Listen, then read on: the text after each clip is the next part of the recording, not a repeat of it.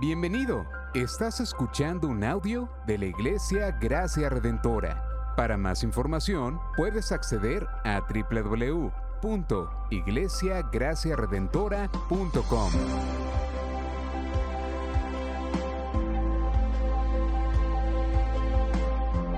En la exposición de la palabra, el pastor Xavier Torrado.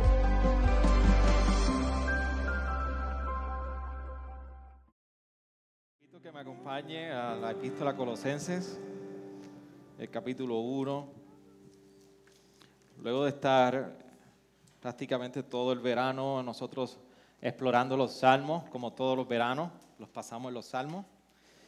Queremos nosotros entonces comenzar una nueva serie en la epístola a los Colosenses. Y nosotros para resumir todo lo que vamos a estar predicando las próximas semanas acerca de Colosenses, hemos determinado el tema de Cristo, el misterio revelado. Y queremos conocer, profundizar en la escritura, saber por qué Pablo tenía que decir lo que tenía que decir, qué relación tiene con nosotros. Así que vamos a leer en Colosenses capítulo 1 los primeros 23 versos. Capítulo 1, del verso 1 al 23. Y dice así la palabra del Señor. Pablo, apóstol de Jesucristo por la voluntad de Dios, y el hermano Timoteo, a los santos y fieles hermanos en Cristo que están en Colosas. Gracia a vosotros y paz de parte de Dios nuestro Padre. Damos gracias a Dios, el Padre de nuestro Señor Jesucristo, orando siempre por vosotros. Al oír de vuestra fe en Cristo Jesús y del amor que tenéis por todos los santos, a causa de la esperanza reservada para vosotros en los cielos, de la cual oísteis antes en la palabra de verdad, el Evangelio, que ha llegado hasta vosotros, así como todo el mundo está dando frutos constantemente y creciendo así lo ha estado haciendo también en vosotros, desde el día que oísteis y comprendisteis la gracia de Dios en verdad, tal como lo aprendisteis de Epafras, nuestro amado consiervo, quien es fiel y servidor de Cristo de parte nuestra el cual también nos informó acerca de vuestro amor en el Espíritu.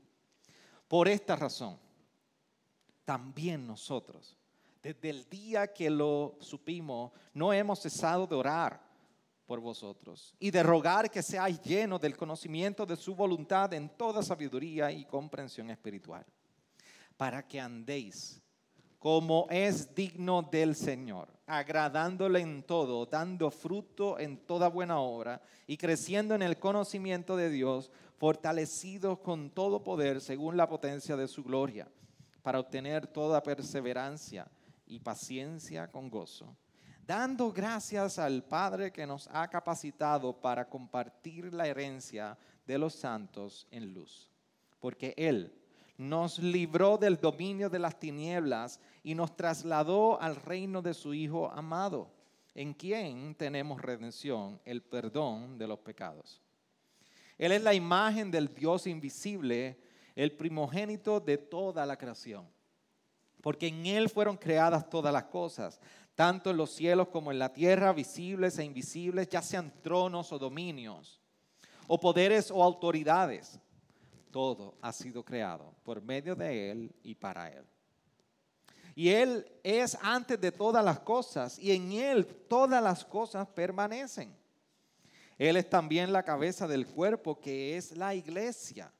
Y Él es el principio, el primogénito de entre, de entre los muertos, a fin de que Él tenga en todo la primacía porque agradó al Padre que en él habitara toda la plenitud y por medio de él reconciliar todas las cosas consigo, habiendo hecho la paz por medio de la sangre de su cruz, por medio de él. Repito, ya sean las que están en la tierra o las que están en los cielos. Y aunque vosotros antes estabais alejados y erais de ánimo hostil, ocupados en malas, malas obras. Sin embargo, ahora Él os ha reconciliado en su cuerpo de carne mediante su muerte, a fin de representar, de presentaros santas, santos, sin mancha e irreprensibles delante de Él. Si en verdad permanecéis en la fe, bien cimentados y constantes, sin moveros de la esperanza del Evangelio que habéis oído, que fue proclamado en toda la creación, debajo del cielo, y del cual yo, Pablo, fui hecho ministro. Señor, gracias, gracias porque cada semana podemos ir delante de tu palabra y reconocemos que tu palabra es suficiente, pero no solamente es la base de que es suficiente, porque toda es poderosa, procede de ti y no hay nada como tu palabra. Gracias Señor porque podemos ir delante de ella en nuestras aflicciones, en nuestras angustias, en nuestras indecisiones, en nuestra desesperanza, aún en nuestro gozo y podemos encontrar respuesta en tu palabra a nuestra vida. Señor, en ocasiones no sabemos cómo tu palabra trae respuesta a nosotros. Y por días como esos, hoy delante de ti venimos y te rogamos que tú traigas convencimiento, tú traigas convicción y tú traigas revelación de pecado a nuestra vida. Que tu espíritu obre en nosotros y abra el entendimiento a lo que solamente procede del poder espiritual de ti y de tu espíritu. A lo que único puede convencer a ser humano.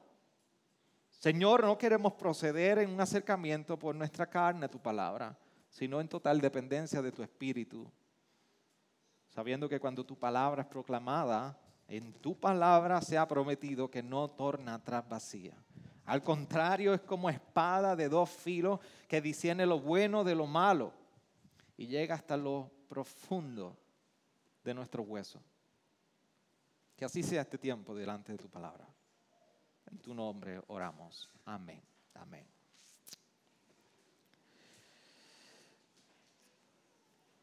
El sermón de hoy, a pesar de que la serie de Colosenses, Cristo el Misterio Revelado, yo creo que Pablo en cierta manera está abordando lo que es una espiritualidad auténtica. Pero cuando nosotros hablamos de lo que es una búsqueda de autenticidad, eh, podemos ver que estamos en una generación, estamos en un tiempo donde ser auténtico es sumamente revelante. Todo el mundo quiere ser auténtico. Y en la manera que tú eres auténtico, tú eres relevante. Esa es la generación que nosotros vivimos. De hecho, uno de nuestros grandes temas que enfrentamos todos en la sociedad es precisamente la sexualización de la autenticidad. Ahora llegamos a ser auténticos por medio de, que, de la sexualidad. Se ha llegado el punto donde en ciertas maneras la sexualidad se ha politizado y porque hoy la hemos podido politizar, la hemos podido hacer de un aspecto psicológico incluso en nuestra identidad, viene a tomar un lugar de autenticidad. Y no puedes llevar la contraria a esto, porque esto es lo que me hace quién soy. De hecho, llevamos décadas corriendo con esto y una de las campañas más fuertes que promueve la autenticidad, y si usted ha venido siguiendo, y tú lo has escuchado en algún momento conmigo, la marca Coca-Cola. Ustedes la prefieren sobre la Pepsi, está bien, y yo estoy de acuerdo con ese debate. Pero Coca-Cola siempre hace los mejores anuncios que van dirigidos a la identidad, a que seas tal como tú eres. De hecho, no vayamos tan lejos y no miremos esto desde una posición tan lejana de que esto no me corresponde a mí.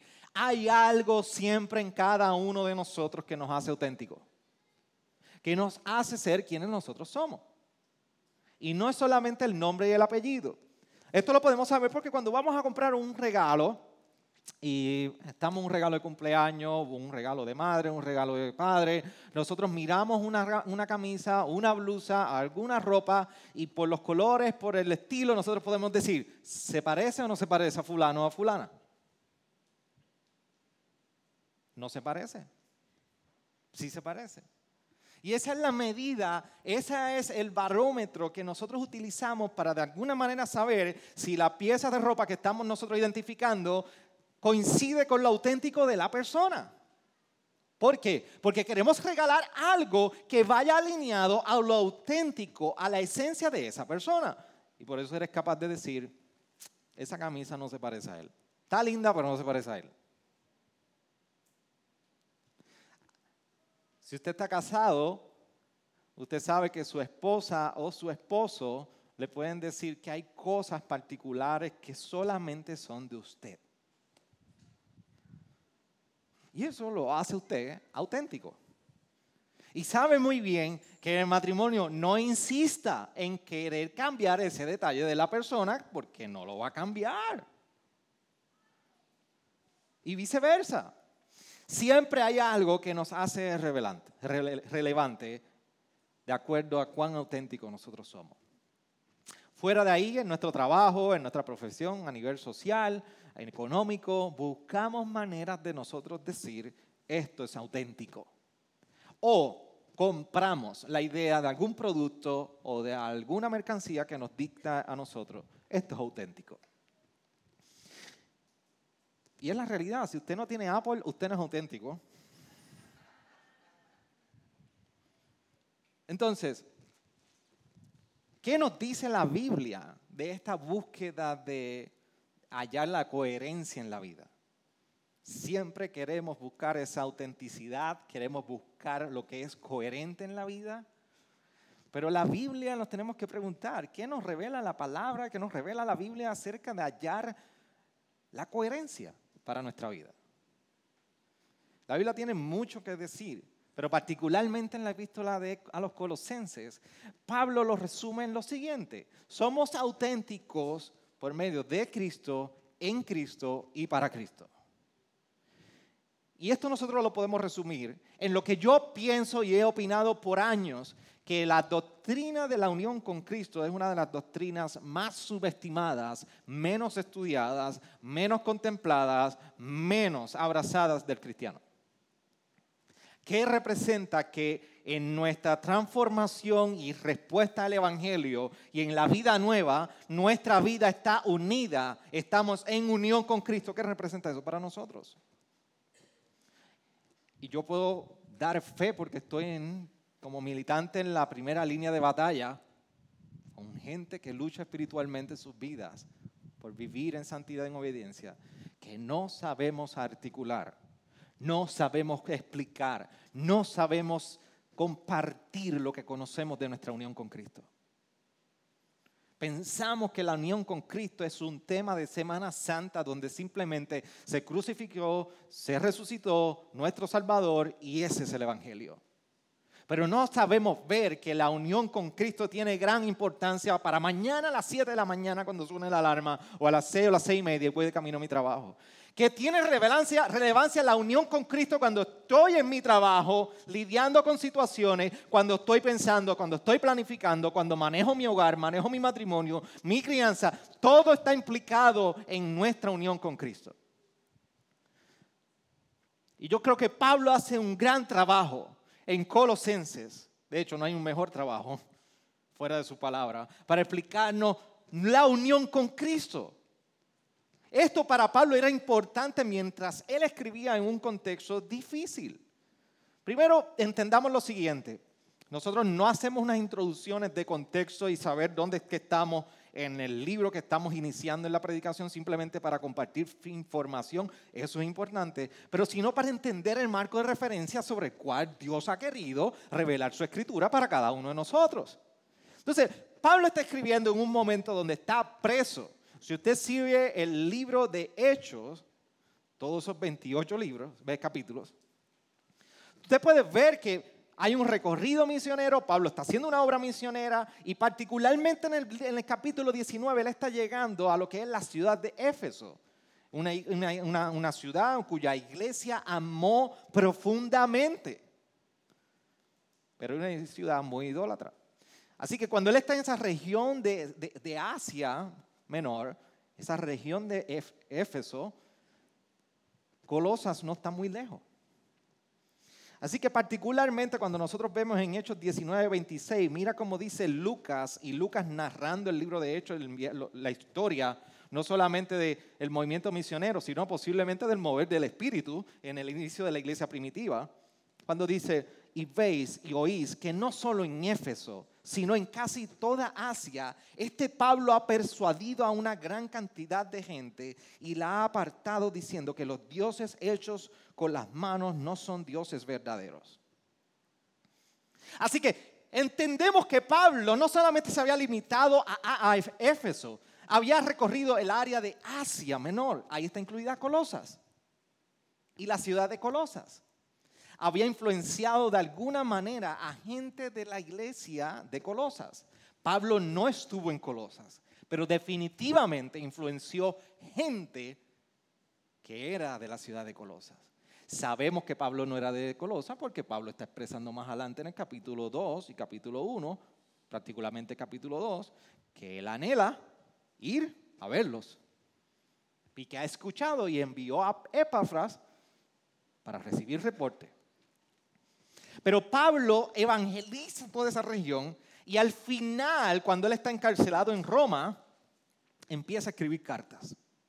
Por eso el capítulo 28 de Hechos nos presenta a un Pablo que ahora está encarcelado, está allí confinado y tiene eh, encarcelamiento domiciliario, ¿es que se dice? Algo así es. Ah, usted me entiende, está en su casa, está encejado con cierta libertad de recibir gente, predicar, evangelizar, y eso es lo que hizo por dos años allí, nos dice Hechos 28. Y escribe cartas, escribe a la iglesia de Éfeso, es la famosa carta de los Efesios. Pero él escribe a Colosas, y esta es la famosa carta que tenemos delante de nosotros, la carta de Colosenses. Y aquí es que él está escribiendo preso, viendo, pensando todos los retos que la iglesia estaba enfrentando en Colosas. Colosas era una ciudad sumamente importante. Si usted logra identificar dónde está el área de Turquía en su mapa mental junto conmigo y toda la que es esa área de Asia que apunta hacia allá en dirección hacia la izquierda, hacia la bota, famosa bota de Italia, en esa costa, costa del área oeste está Éfeso y un poquito más abajo está Colosas. Así que es una área donde la mayor industria es la industria textil, o sea, telas, intercambio, venta. Era una zona industrial de mucho intercambio comercial. ¿Y por qué esto es importante? Porque nosotros vemos a un Pablo que está preocupado por ciertas doctrinas, falsas enseñanzas, cosas que estaban llegando y está clarificando ciertos temas centrales que parecen básicos, pero ¿por qué lo está repasando? Bueno, porque es una región donde hay tanto intercambio comercial que vienen diferentes pensamientos, filosofías de diferentes partes y a influenciar esa área. Así que Pablo tiene un interés de cuidar la fe que son toda filosofía que es contraria a la fe en la región. Pero aquí es donde llegamos. Sobre todo ese escenario, ¿cuál es el propósito de Pablo? Escribirle una carta a la iglesia de Colosa. Está preso. Él pudo enviar un WhatsApp message y le decía, cuídense de la falsa doctrina. Hoy simplemente le podía decir, Epafra, mira, te voy a dar esta notita, dile que se cuiden de fulano. No me gusta. Está diciendo unas cosas ahí que son contrarias. No, no, no, no, no, no, no. Pablo tiene un motivo muy profundo que le da propósito a esta epístola. Y cuando nosotros vamos a Colosenses capítulo 2,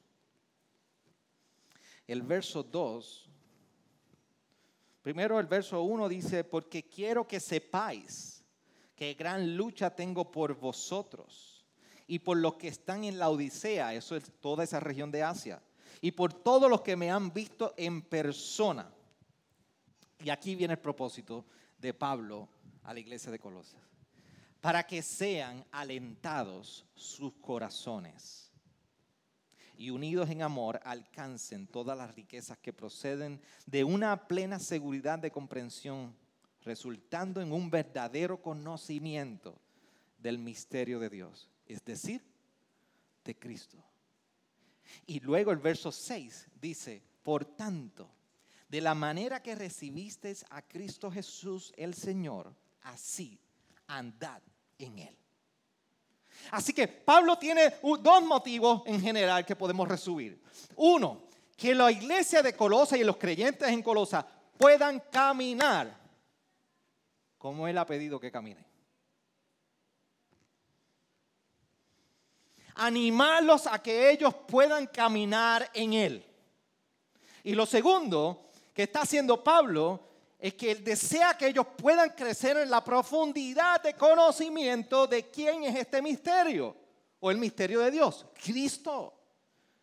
Pablo está diciendo, iglesia, yo quiero que ustedes aprendan a caminar en Él. Si ustedes fijan, Pablo hace un, énfasis bien, bien marcado, diciendo, no diciendo caminando con Él o caminando para Él, caminando en Él. Look at me. Caminando en Él. No para Él, ni no por Él, sino en Él.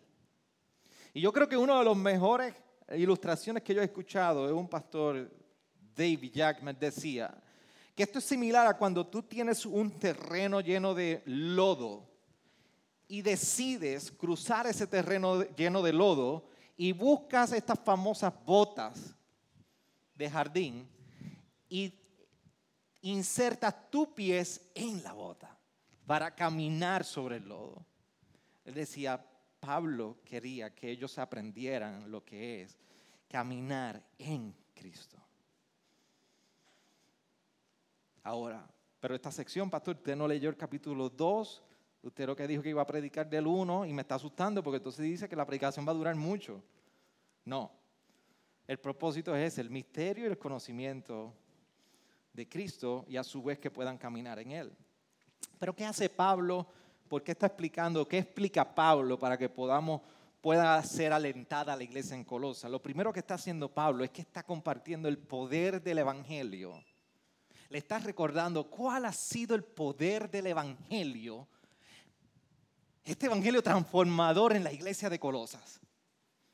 Por eso los primeros prácticamente 14 versos Pablo está resumiendo el poder del Evangelio y lo primero que hace es que apunta a la evidencia que él puede notar de cómo ha llegado este, este, Evangelio con poder transformador en los versos 3 al 8. Y Pablo está reconociendo la evidencia del Evangelio en dos cosas importantes. ¿Cómo las identifica? Está viendo la fe que ellos tienen en Cristo.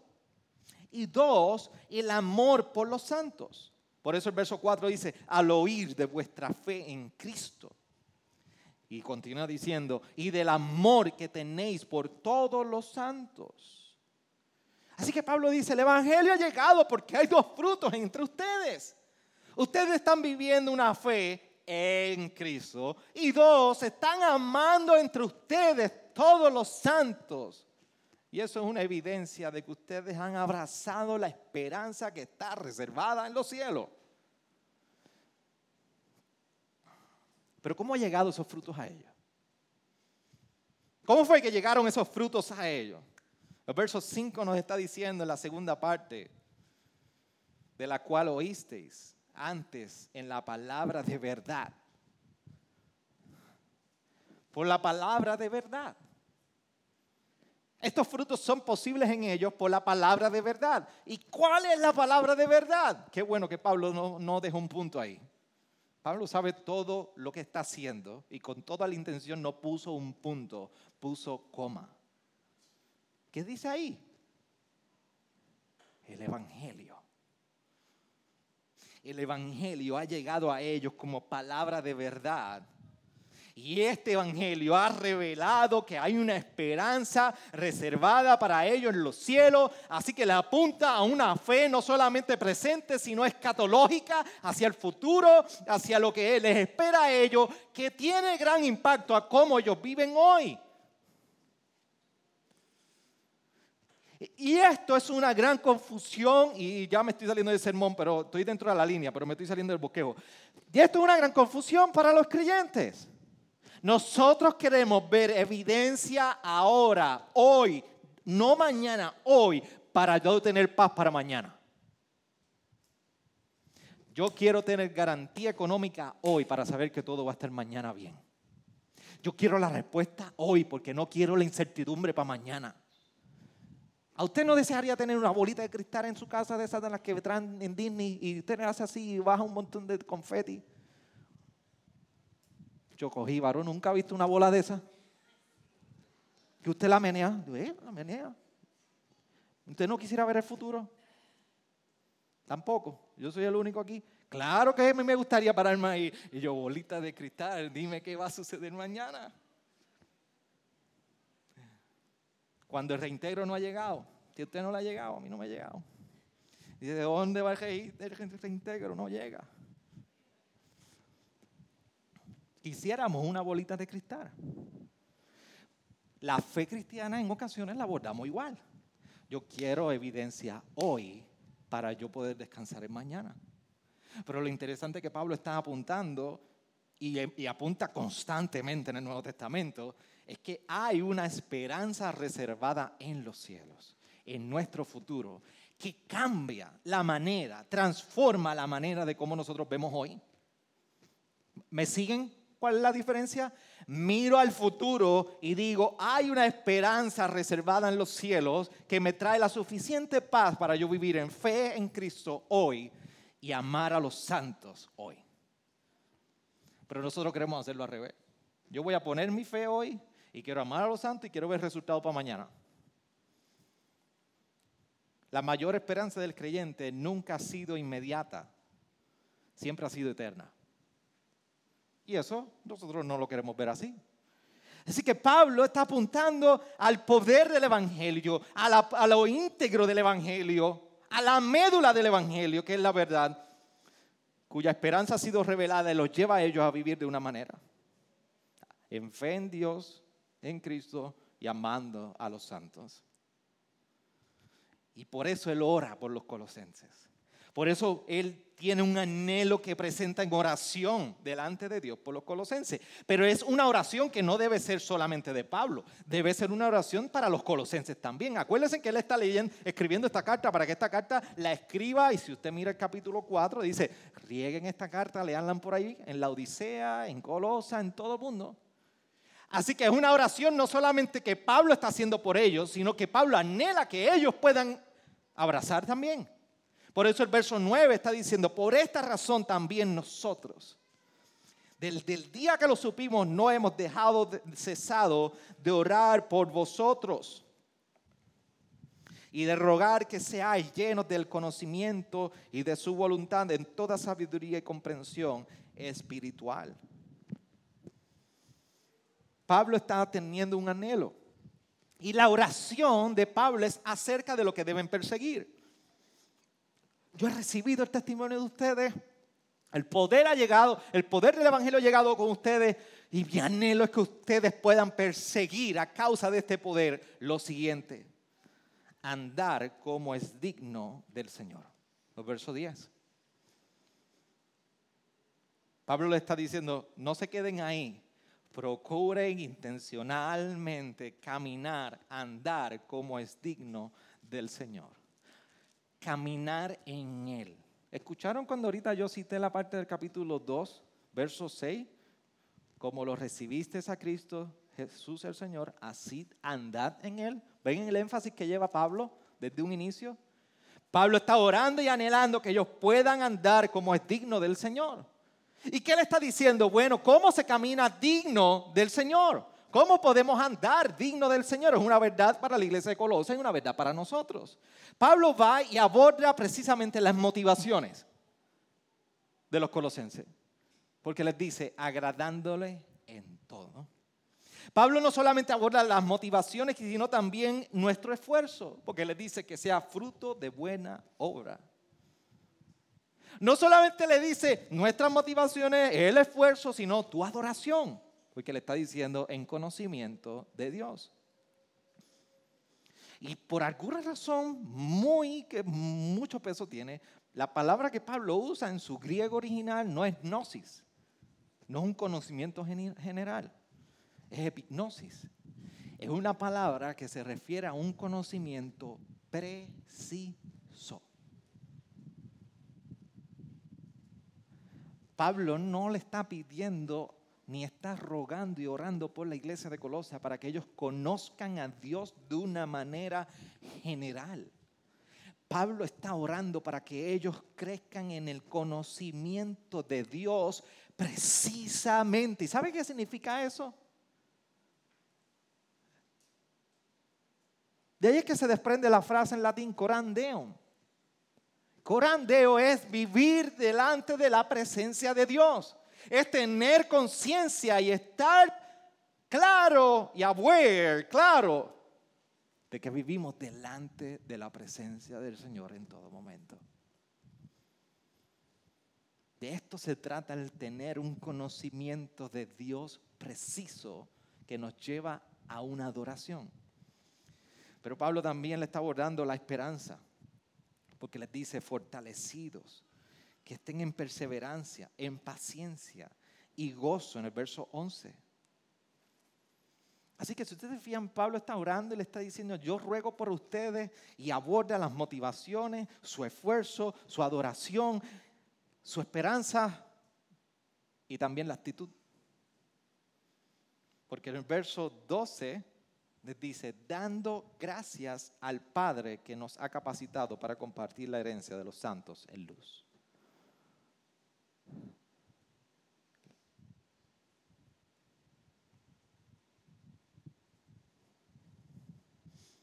Entonces, ¿cómo podemos perseguir, andar en el Señor con nuestras motivaciones correctas, nuestro esfuerzo correcto, nuestra adoración correcta, nuestra esperanza correcta y nuestra actitud correcta?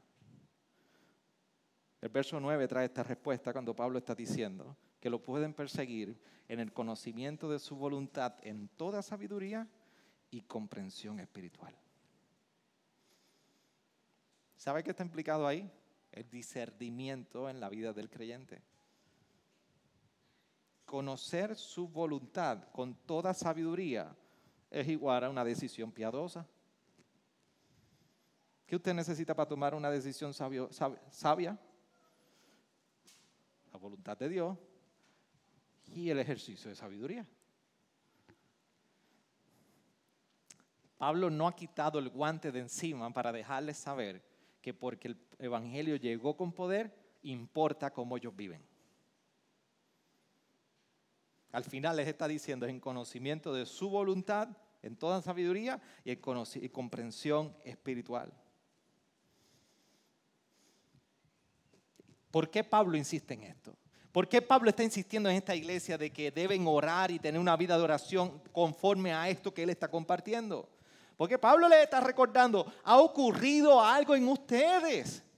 Ha ocurrido algo distinto, ha ocurrido un cambio. Es igual en nosotros. Por eso el verso 13 le ha dicho que han sido trasladados a un nuevo reino. Y el verso 14 termina sellando la transformación cuando les dice, tus pecados han sido perdonados.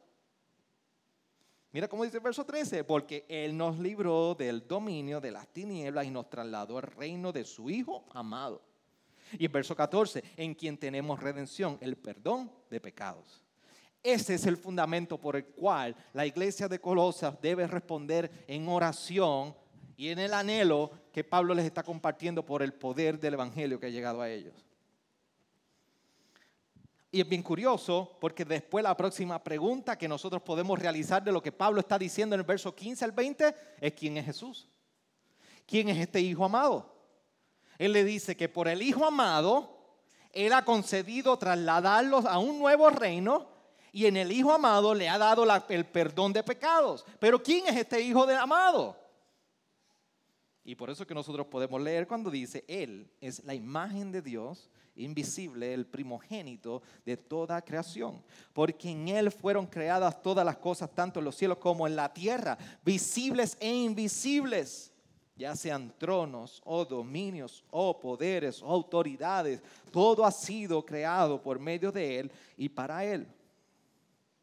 Y Él es antes de todas las cosas y en Él todas las cosas permanecen. Él es también la cabeza del cuerpo que es la iglesia. Y Él es el principio, el primogénito de entre los muertos, a fin de que Él tenga en todo la primacía, porque agradó al Padre que en Él habitara toda la plenitud. Y por medio de Él reconciliar todas las cosas consigo mediante hecho, habiendo hecho la paz por medio de la sangre de su cruz y por, por medio de Él, repito, ya sean las que están en la tierra o las que están en los cielos. Mira interesante de este pasaje que parece complicado. Y es un poco complicado porque hay tanto de Cristo en ese pasaje. Pero miren cómo comienza la descripción de la imagen del primogénito en el verso 16. Porque en él fueron creadas todas las cosas. Y mira cómo va terminando en esta sección el verso 20. Dice que ha de reconciliar todas las cosas con, con, consigo. Hay dos cosas que Pablo está identificando y hace referencia de quién es Jesús. Es el primogénito en toda la creación y es el primogénito en la nueva creación.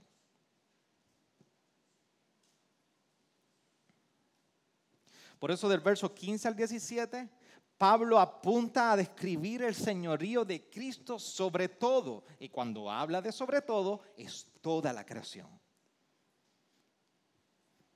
Pero del verso 18 al 20, Pablo está hablando de la nueva creación.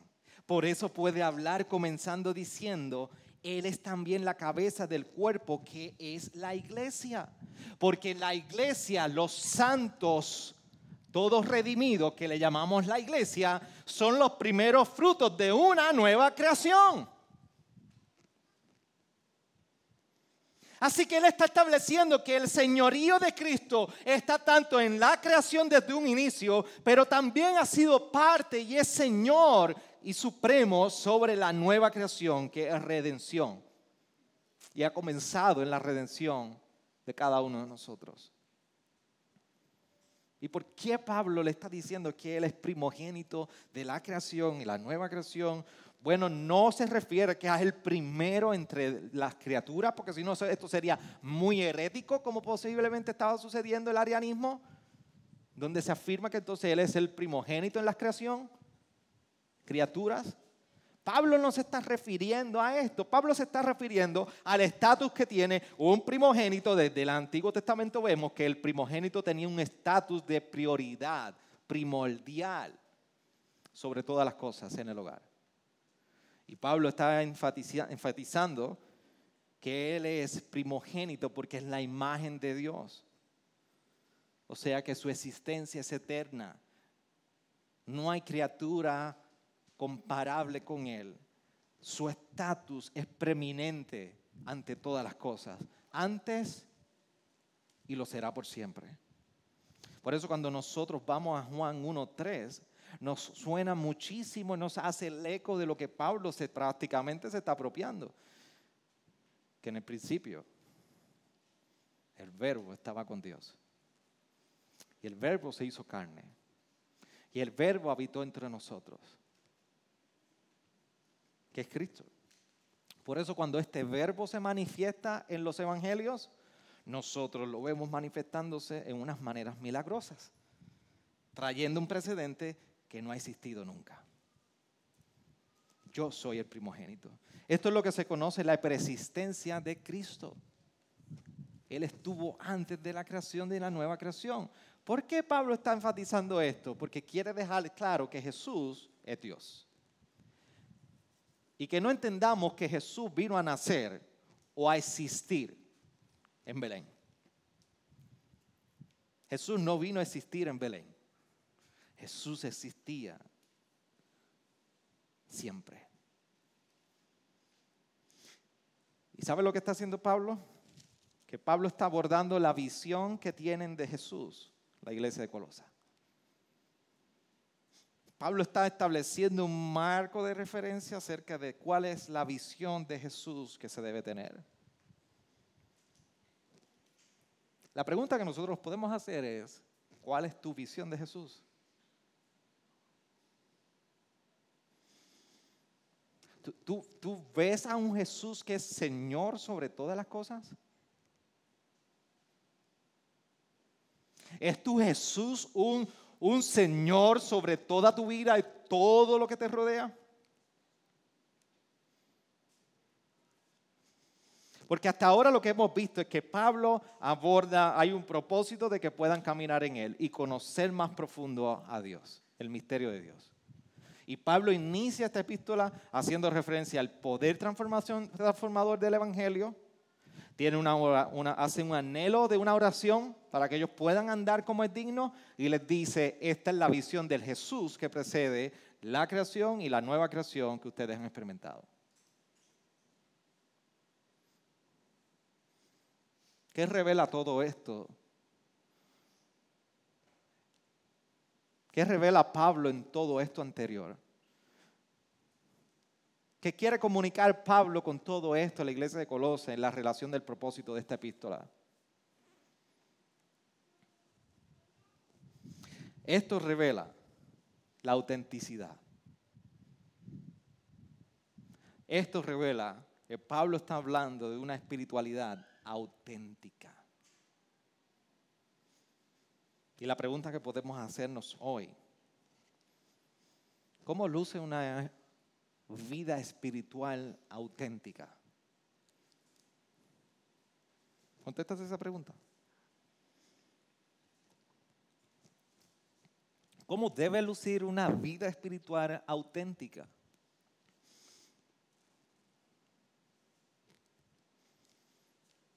De dos maneras Pablo la está resumiendo. Y para hoy creo que aplica muchísimo a nosotros. Una vida espiritual auténtica luce cuando reconocemos nuestra necesidad. Para el comienzo de una vida espiritual auténtica, lo primero es reconocer nuestra necesidad. Y escúcheme bien, y los hijos están inquietos, recójanlos un poco, por favor. Nuestra mayor necesidad, escúcheme bien, porque nosotros vamos a comer pizza, salir de aquí, vamos a jugar y vamos a disfrutar el resto de la tarde y de la semana. Pero no hay, escúcheme bien, y por esto es mi énfasis en la atención durante este tiempo. Usted no necesita más nada no hay nada más preeminente que usted y su necesidad de caminar con Cristo. Usted necesita trabajo, usted necesita dinero, usted necesita comida, usted necesita casa, sus hijos necesitan educación, sus hijos necesitan cuidado, sus hijos necesitan amor, su familia necesita muchísimas cosas, pero no hay nada que pueda preceder la necesidad de lo que es caminar con Cristo. No hay nada más que tú necesites y tus hijos que caminar con Cristo. Y si tú no entiendes que esto es una necesidad en tu vida, tú tienes un gran problema. Si tú llegas a este lugar y sales de este lugar, si ser confrontado en que tu necesidad es caminar en Cristo, tú tienes un gran problema.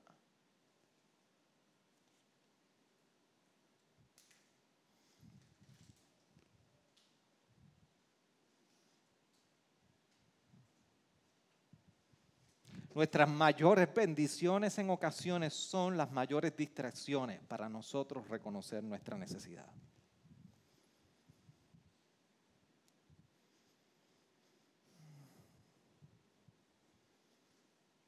No olvides eso.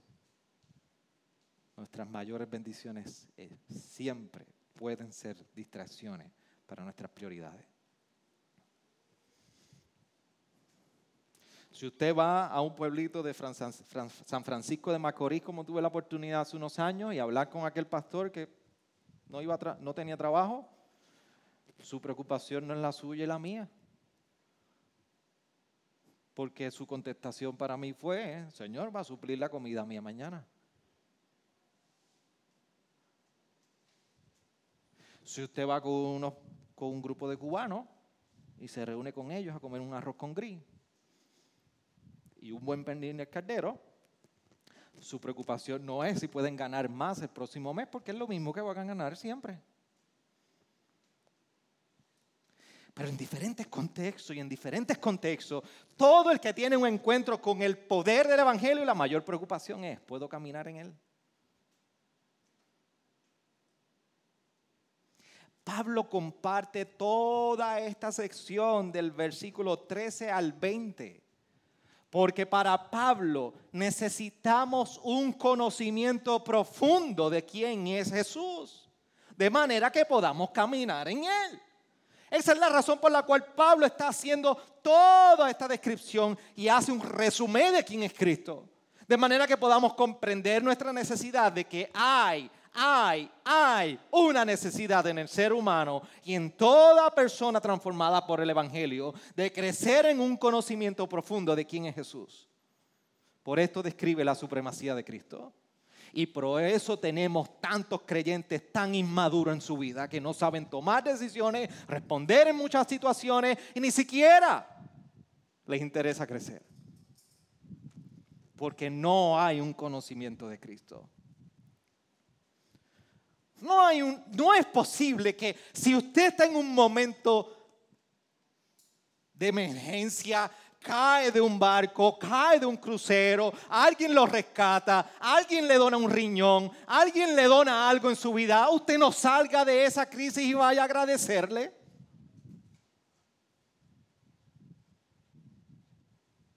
O se le explota una goma en el expreso y alguien se baja y lo ayuda. Lo menos que hay siempre en nuestra boca es gracias.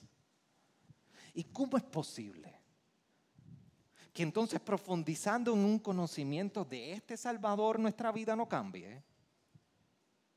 Nuestra vida no esté apuntando a nosotros poder andar como es digno del Señor. Por eso nuestro, nuestro compromiso no es con un Jesús imaginario. Nuestro compromiso ni siquiera es con un Jesús que sí lo hacemos mucho, que es a la manera que queremos que sea. Tú y yo queremos dar la imagen a un Jesús que no ha sido revelado en la Escritura. Tú y yo queremos darle la imagen, la forma a un Jesús que no ha sido crucificado. Y tú y yo queremos darle una imagen a un Jesús que no ha sido resucitado. Y peor que aún, queremos dar la imagen a un Jesús que no entrona a la diestra del Padre. Jesús murió, Jesús resucitó y Jesús está entronado a la diestra de Dios Padre intercediendo por nosotros. Entonces Pablo le preocupa el conocimiento que la iglesia de Colosas tenía de Jesús. De su supremacía en todas las cosas. La verdadera espiritualidad luce cuando comenzamos a reconocer nuestra mayor necesidad pero también no solamente de un conocimiento en Jesús, sino también que nosotros podamos caminar en Él. ¿Cómo luce nuestra espiritualidad de manera auténtica? Cuando reconocemos nuestra necesidad de conocerlo más a Él y cuando caminamos en Él.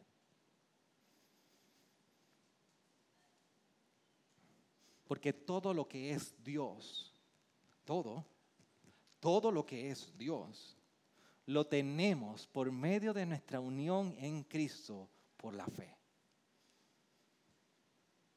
El acceso que se nos ha dado a nosotros no es a un Dios parcial, a un Dios diminuto y a un Dios que está lejano. Nuestra unión por Cristo, por medio de su unión, lo tenemos todo. Entonces, si en Dios y por medio de Cristo tenemos todo, lo que debemos recibir, entonces debemos vivir por lo que hemos recibido. Y cuando nosotros vamos al final de esta epístola, de esta sección, nosotros vemos que hay un precedente en la obra de Dios para con nosotros, que nos debe apuntar no solamente al conocimiento, sino a preguntarnos cómo estamos caminando con Él. Porque cuando vamos al verso 21 nos dice que removió la hostilidad que existía. Cuando vamos al versículo 22 se nos dice que nos ha reconciliado con Dios. Y cuando vamos al versículo 23 se nos dice que debemos continuar en la fe. Hay un precedente en la obra de Dios para con nosotros. ¿Qué más esperamos? Pero no solamente se ha quedado en una redención hoy, sino que va a haber una nueva creación que Él ha iniciado la redención, pero que esto llegará a una consumación donde todas las cosas serán hechas nuevas. Pero debe llegar ahí. Por eso menciona la iglesia. Por eso dice, Él es también la cabeza del cuerpo que es la iglesia Porque la iglesia es precisamente, la iglesia es precisamente, la iglesia es precisamente la representación de la nueva creación, del inicio de una nueva creación. La iglesia es la embajada de Cristo en esta tierra apuntando a cómo se va a ver cuando todas las cosas sean consumadas por el poder de su evangelio. La iglesia es el lugar donde debemos ver manifestado la fe caminando en Cristo y el amor por los otros. La iglesia en lo mucho o en lo poco es la que representa la nueva creación. Entonces, cuando tú y yo como parte de esta iglesia a nivel corporativo, pero a mi nivel individual de igual manera, nosotros caminamos en Él, entonces más la iglesia se acerca a lo que Él ha querido que nosotros seamos. Y mientras más nos acercamos a vivir en la manera que Dios ha establecido y ha querido para que tú y yo vivamos, entonces vivimos auténticamente el Evangelio. Entonces vivimos auténticamente el Evangelio.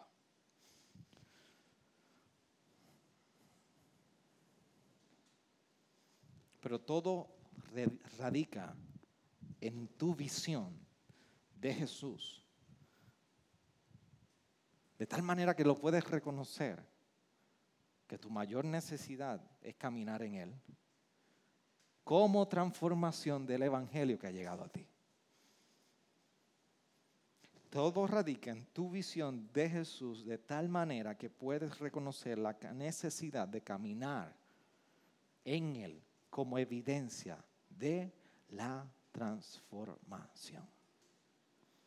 Mi pregunta no solamente es esa, es, ¿estás caminando en Él?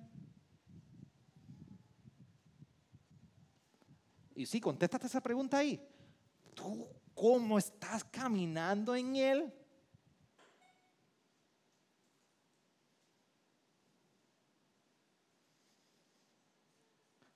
¿Cuál es tu visión de Jesús hoy? ¿Cuál es la profundidad de conocer y el anhelo de conocer a Cristo y su belleza revelada en la cruz. ¿Cómo caminas en Él? Porque a ti y a mí nos encanta ver que hay un bache de lodo, que hay un buen terreno lleno de lodo. No nos queremos ensuciar, pero a mi manera.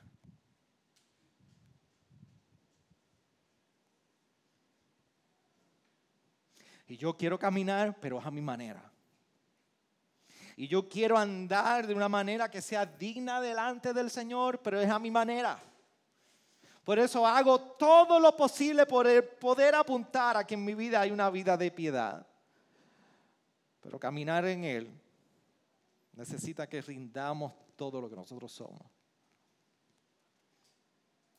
Necesitamos abrazar a Jesús tal como ha sido revelado en la Escritura y no como tú y yo queremos darle forma. Por eso, ¿cuál es la visión de Jesús? Inclina tu rostro. Gracias por sintonizarnos. Puedes encontrarnos en las diferentes plataformas de redes sociales, como también visitarnos a www.iglesiagraciaredentora.com.